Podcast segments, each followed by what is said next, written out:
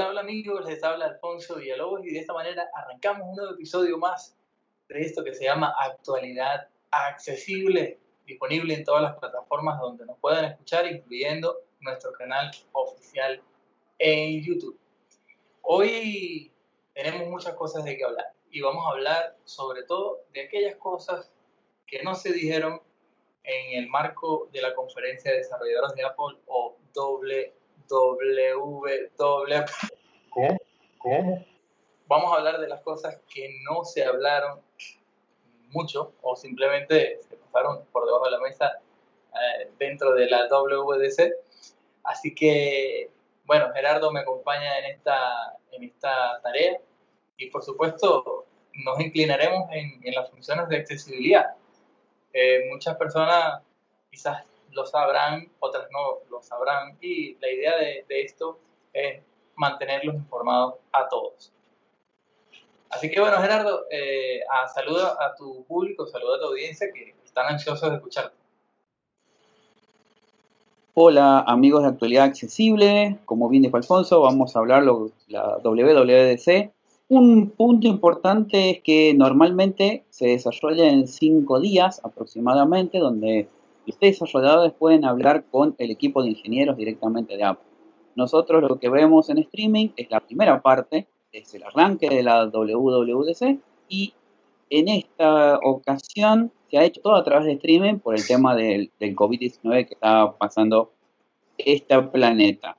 Bueno, queríamos hablar mucho sobre iOS 14, ¿sí? Solo lo que es accesibilidad, lo que no se termina de decir y lo terminamos descubriendo nosotros, ¿sí? Vamos con el tema de audición, esto es importantísimo. Tenemos FaceTime activa una nueva función para el lenguaje de señas. Cuando hay un FaceTime con muchas personas, ¿sí? aparece abajo los las distintas integrantes de la conversación. Pero ahora, cuando emitan señas, las personas en lenguaje de señas, se pone en toda la pantalla. Antes solamente se activaba por la voz. Vamos con otro, Alfonso. Reconocimiento de sonidos. Cuéntame un poco vos. Mira, el reconocimiento de sonido es una característica súper importante también porque eh, aparte de mejorar eh, el acceso a la información por parte de las personas que sufren eh, problemas de audición o tienen alguna, algún tipo de sordera en algún nivel, sea menor o sea alto, esta función es una función que se integra dentro del apartado de accesibilidad y que su objetivo es el reconocimiento de sonidos, sonidos que pueden eh, indicarnos algunas situaciones. Por ejemplo, eh, estamos en nuestra habitación y escuchamos algo afuera, como un ruido eh, de algún, del viento o alguna puerta que se lanza o algo así por el estilo. Y se supone que la inteligencia artificial y el reconocimiento de, de, los sonidos van a permitir orientarnos eh, a todas las personas que utilicemos esta función de lo que está pasando a nuestro alrededor. Mm, puedo decir que si lo usamos de manera correcta, va a ser muy útil, pero también habrá gente que lo utilizará para, para burlarse o para, pasarle una broma a alguien, ¿no? Eh, se supone que tú puedes, eh, el dispositivo va a detectar cualquier sonido mm, y no hay filtro. O sea, no es que eh, el sistema de reconocimiento va a dejar de reconocer algún sonido que tú no quieres que reconozca. Simplemente él ya tiene una programación y, y, es todo lo que nos rodea. Por ejemplo, por ahí escuché a algunos colegas hicieron una demostración de que aparece en la pantalla cuando eh, tienen esta función activa, eh, cuando le van al baño y bueno, ya tú sabes, hacen, dejan que se vaya el agua, bueno, así. ¿Te imaginarás? ¿Te imaginarás las locuras que se le puede ocurrir a cualquier persona con esta función? Ojo, es una función que seguramente en la beta 1, que es donde estamos ahora todavía, eh, tendrá que depurarse, tendrá que mejorar pero que seguramente cuando salga iOS 14 en definitiva, ahora en septiembre, octubre, pues vamos a, a tenerla totalmente o bastante más pulida que ahora. Es importante, Alfonso, porque puede detectar sonidos, por ejemplo, de electrodomésticos, cuando termina la función en microondas. Yo convivo con mi papá de 92 años y bueno, escucha poco y sería una función bárbara. Lástima que no, no utiliza dispositivos móviles, ¿no? Pero así puede ser. Una, incendio. alarma de incendio. Em, te cuento otra, Alfonso. Texto en tiempo real. Esta función ya ha estado presente en los dispositivos. ¿sí? Es, quiere decir que en una llamada de, teléfono, lo que entiendo, se va a poder enviar también texto para que las personas con problema de audición puedan interactuar. Pero lo nuevo es que si se salen de la llamada van a seguir recibiendo este texto. Y esto es importante porque muchas veces tienen que ir a leer algo para comentarlo, para decirle al otro interlocutor. Y bueno, va, va a servir muchísimo tenemos otra cosita. ¿Te acordás, VoiceOver? Contamos, contame un poquito. Ah, se, han, dicho cosas, se han dicho muchas cosas eh, antes, y de hecho lo hablamos con Jonathan durante la entrevista, que les invitamos a que consulten la previa que tuvimos eh, sobre la WDC con Jonathan Chacón. él nos decía, efectivamente, que esta posibilidad de personalizar las voces del sistema y las voces de nuestro lector de pantalla, VoiceOver, era algo inminente, era algo que iba a pasar, eh, pero que seguramente no iba a estar en, en, las primeras de cambio, o sea, en la primera beta no iba a estar. Y esto es cierto, no está, no aparece por ningún lugar, pero es algo que ha tomado mucha fuerza, que no lo digo yo, que no lo dice Gerardo, que lo dicen analistas y especialistas, eh, periodistas mm, que manejan esta fuente en, en, otros, en otros diarios de tecnología como Noveno 5 Más, como Mac Rumor, que son gente que tiene muchísimos años reportando esta clase de noticias. Entonces no tenemos tampoco nosotros por qué dudar que esto pueda ocurrir. Eh, eh, sería beneficioso, por supuesto, que finalmente llegara la personalización de las voces porque es algo que muchos usuarios queremos. Nosotros queremos dejar de escuchar única y exclusivamente la, la, voz de Paulina o la voz de Juan o la de Jorge. Si queremos comprar un sintetizador de tercero y ponerlo a funcionar dentro de nuestro sistema, dentro del ecosistema de iOS, pues sería genial que lo pudiéramos hacer. Ojalá y esto termine de llegar pronto. Y cuando llegue, haremos otro video para traérselos a ustedes y que lo escuchemos en vivo y en directo. Otra, otra función, Alfonso, que se ha mejorado mucho es cómo VoiceOver nos va a describir la pantalla en VoiceOver y el contenido que nos va a brindar sobre las imágenes. Creo que va a ser algo muy, pero muy importante para, para personas totalmente ciegas y bueno, y algunos disminuidos visuales severos.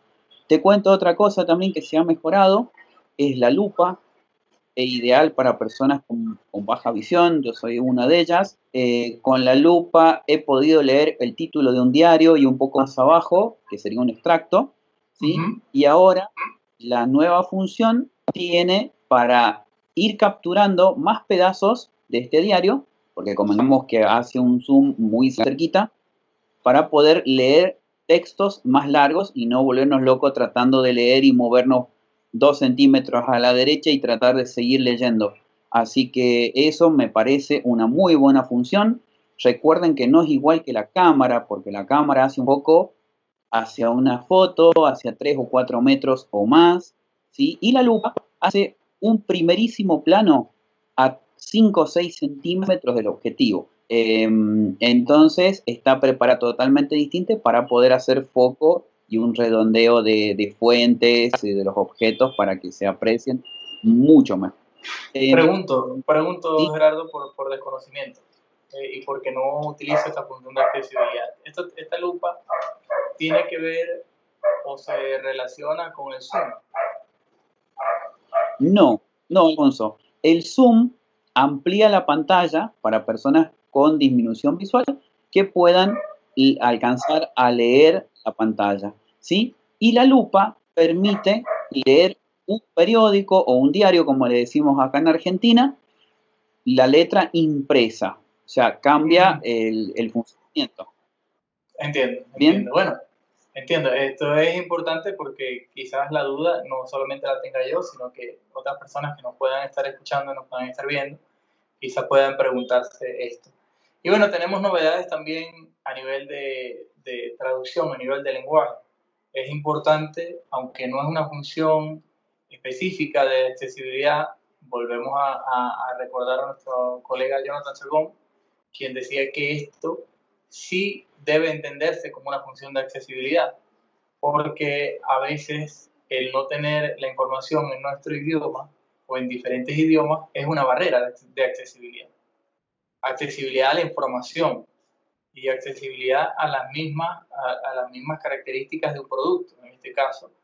Eh, mm, se ha hablado mucho y esto era un rumor que definitivamente ya, ya no es un rumor, ya es realidad. Ya la aplicación eh, comienza a implementarse en la beta 1 para desarrolladores y seguramente en la beta pública que vamos a probar y las vamos a traer para todos ustedes a través de todos los canales y todas las plataformas. Em, esto definitivamente es un salto adelante, porque ya no dependeríamos de Google ni de ninguna otra aplicación de terceros para traducir. Traducir páginas web, traducir, eh, ojalá que se pueda, aquí voy a, voy a irme un poco más allá. Ojalá que se pueda traducir aplicaciones. Algunos, algunos botones, por ejemplo, botones que no estén traducidos, que, que a través de su algoritmo se pueda utilizar eh, alguna API para, para, poder hacer esa traducción. Sería genial. Sería, sería genial, sería genial. Tendríamos una otra barrera idiomática Rota, ¿no? Porque una aplicación muchas veces se desarrolla en un único idioma, por ejemplo, el inglés. Disculpe. Así. Eh, así que bueno, es algo muy, muy excelente, me parece. Y también te quería contar sobre PackTab, una función que me parece genial de lo nuevo que ha sacado eh, Apple para este nuevo sistema. Uno le va a poder dar dos toques o tres ¿sí? en la parte trasera del equipo y esto puede disparar aplicaciones, el panel de control, notificaciones, la pantalla de inicio, ¿sí? Pero yo creo que lo mejor que va a hacer es que se pueden poner atajos y los atajos pueden hacer muchas cosas. Por ejemplo, lo que se me está ocurriendo en este momento es que podríamos hacer un atajo diciendo que estamos en problema y la posición GPS. Con simplemente dos toques en el equipo podemos pedir ayuda. ¿Qué te parece esta función? Genial, genial. Yo, yo pienso que, que mientras eh, tengamos eh, herramientas para facilitar la vida y además salvarnos la vida, porque el ejemplo que diste es un ejemplo muy, muy claro, ¿no?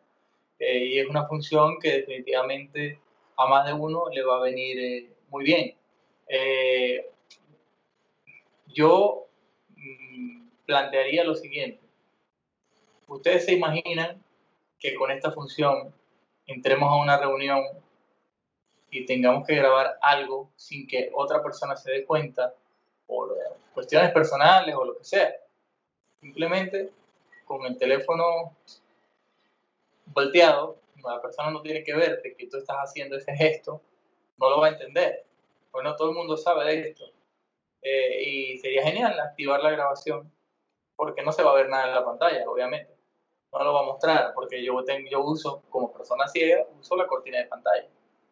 ¿Y quién me va a decir a mí que estoy grabando cuando es lo que está ocurriendo? ¿no? Yo creo que eso abre un abanico de posibilidades geniales. Así que, bueno, ustedes nos dirán en los comentarios qué se les ocurre con esta función de eh, de, de, tocar la parte trasera de la pantalla. ¿Cómo se llama, Gerardo? Backtab. Ahí hay una noticia que eh, no va a ser compatible en todos los iPhones, desgraciadamente. Parece ser que los iPhones más no van a poder tener esta función. Mi iPhone 6S eh, no la tiene. no la va a tener por una cuestión de hardware. Eh, no, no, se trata de que eh, Apple no quiera brindarla o posiblemente no quiera brindarla, pues porque eh, vamos a estar claros, si, si tocamos el tema de la obsolescencia programada, a nadie le va a servir tener un dispositivo de 5 o 6 años que todavía siga dando función, porque a cualquier empresa lo que le interesa es vender más dispositivos. Entonces, obviamente, si yo ofrezco todas las características dentro del sistema en los dispositivos antiguos, nadie va a comprar teléfonos nuevos. Y yo creo que por eso, entre otras cosas técnicas, eh, esta función no, no, va a estar disponible eh, en estos dispositivos. El iPhone 6S, el iPhone 6S Plus eh, no van a poder disfrutar de esta función. Esta función, según lo que se escucha, es que va a poder eh, ser totalmente funcional a partir del iPhone 7. Así que bueno, amanecerá y veremos. Y por supuesto, todo lo que ocurra lo, tendré, lo tendrán ustedes en primera línea y, lo sabrán a través de nosotros, no solamente en el blog, sino a través de, de todas las plataformas que tenemos disponibles para ustedes. Hablando de todo, tenemos que recordarles e invitarles a que vean el video del sorteo, el sorteo de React Reddit Reddit. El sorteo, de Reddit. Ajá. Bueno, hay que invitarles. Hay que invitarles a que vean este sorteo de Reddit, aplicación para iOS, iPhone, iPad y Mac, que estamos sorteando gracias a su desarrollador. Les vamos a dejar el video en la descripción para que vayan y puedan participar. Muchas gracias, Alberto Moral, desarrollador, que nos ha ofrecido para el sorteo dos códigos de esta espectacular aplicación. Seguimos con otras novedades del sistema ya propiamente dicho, ¿no? Pero creo que es importante esto. La función de clip. ¿Qué te parece a vos, ya que sabemos que tenés un dispositivo de 16 GB? ¿Qué te parece esta, esta función? Eh, esta función era algo que yo esperé durante mucho tiempo, porque implica que eh, no, es necesario tener alguna aplicación extremadamente pesada instalada en nuestro dispositivo para poder disfrutar de su, de su funcionalidad. Eh, la idea es que a través de esta función podamos instalar partes de esa aplicación o, o funciones específicas de esta aplicación que consumirían menos recursos, pero igual estarían funcionando en nuestro dispositivo. Por ejemplo, eh, ya se está probando en YouTube, significa que nosotros pudiéramos fácilmente realizar alguna búsqueda en YouTube o de pronto reproducir algún video en YouTube eh, sin todas las características eh, y, como te digo, utilizar solamente 50 megas de espacio, por ponerte un ejemplo. Alfonso, vos sabés lo que yo visualizo con esto, es que YouTube si uno, por ejemplo, recibimos un enlace en WhatsApp, tocamos, si no tenemos YouTube, nos lleva al sitio web. Pero el sitio web nos, eh, muestra todo un sistema con comentarios y con todo. Y perdemos una función que justamente viene en iOS 14, lo que es Picture and Picture. Entonces, si tuviéramos la parte del video activa en nuestro dispositivo solamente cuando hacemos el token en, WhatsApp, veríamos el video y podríamos mm, eh, seguir con el picture and picture, navegando en otras cosas, mientras el video se reproduce. Eh, creo que ahí sería una muy buena función, ya que esta función ya la, tienen los iPad, eh, para Netflix, YouTube, FaceTime, ¿no? creo que acá viene... Sí, decime.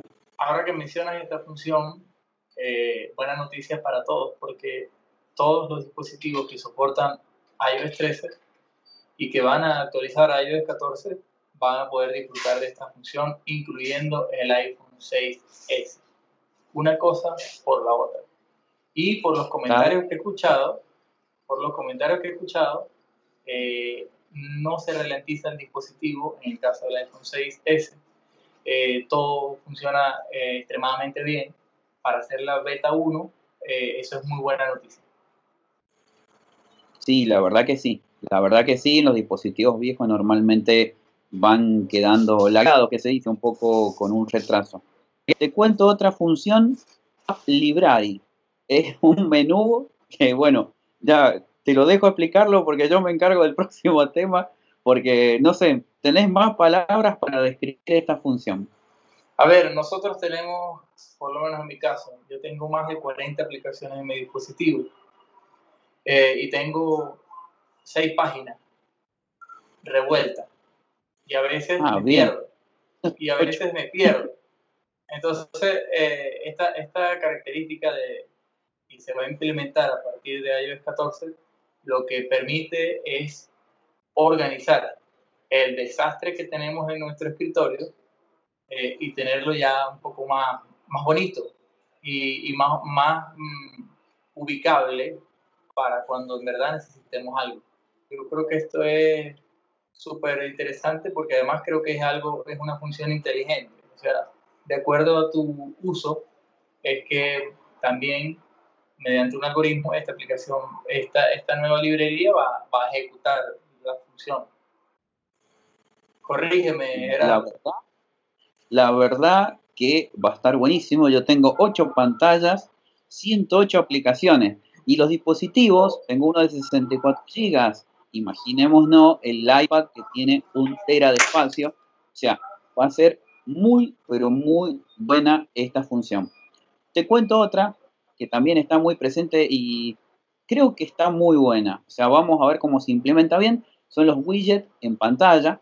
Si bien ya los tenemos en la primera pantalla a mano izquierda de nuestro escritorio o Springboard, donde podemos tener las baterías, las eh, actividades, como si fueran las complicaciones del, Apple Watch.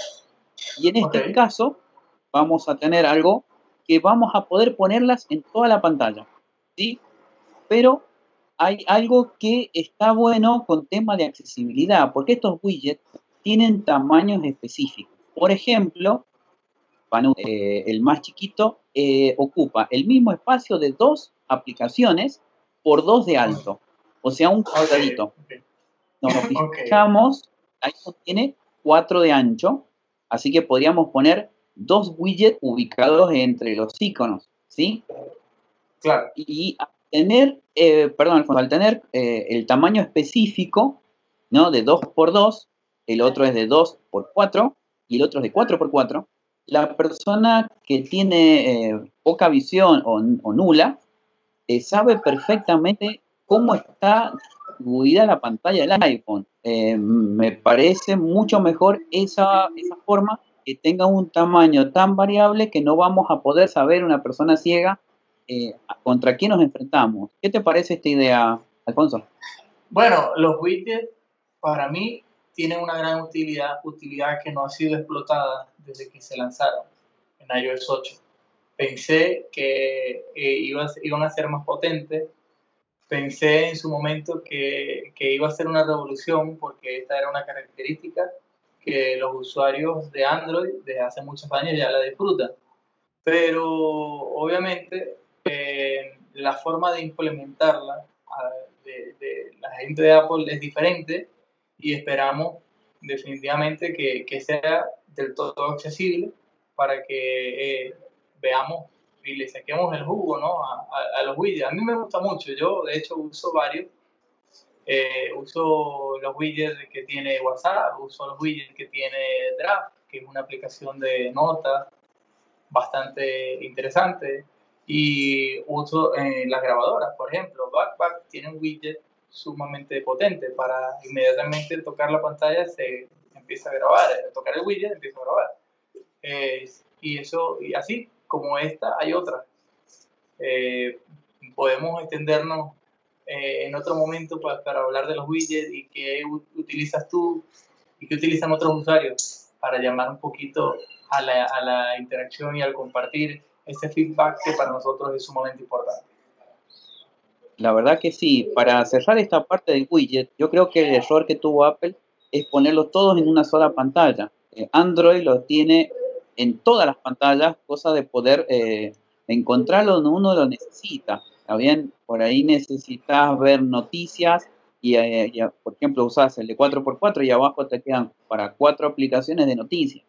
creo que esto le va a dar un muy buen una lavada de cara al sistema. La verdad que me, me, me, gusta porque tuve el Apple Watch y justamente estos, el Apple Watch está basado en estos widgets y dan mucha información de un solo vistazo. La verdad que me parece muy buena lo que está planteando Apple iOS 14. Y bien. Alfonso, llegó el momento de despedirnos, así de este podcast no se hace tan largo. Y bueno, ¿dónde nos puede seguir la gente? La gente nos puede seguir, por supuesto, a través de todas las redes sociales, Twitter, arroba actualidad ACB, en Facebook, nuestra página oficial, Actualidad Accesible, en Instagram, Actualidad ACB y a través de todas las plataformas de podcast a vida y por haber. Eso hay que decirlo porque hoy estamos en Anchor, estamos en Spotify, estamos en Overcast, estamos en Google Podcast, pero mañana quizás estemos en muchas más. Así que ah, lo importante, sí, lo importante, lo importante es que estemos en el corazón de ustedes. ¿Y cómo sabemos que estamos en el corazón de todos ustedes? Nos dejan un me gusta, se suscriben y siguen compartiendo nuestros contenidos. Por supuesto, no dejen de visitar actualidadaccesible.com. Muchas gracias. Buenas tardes, buenas noches, donde nos escuchen. Se les quiere y volvemos pronto. Muchas gracias. Les mando un saludo desde Argentina.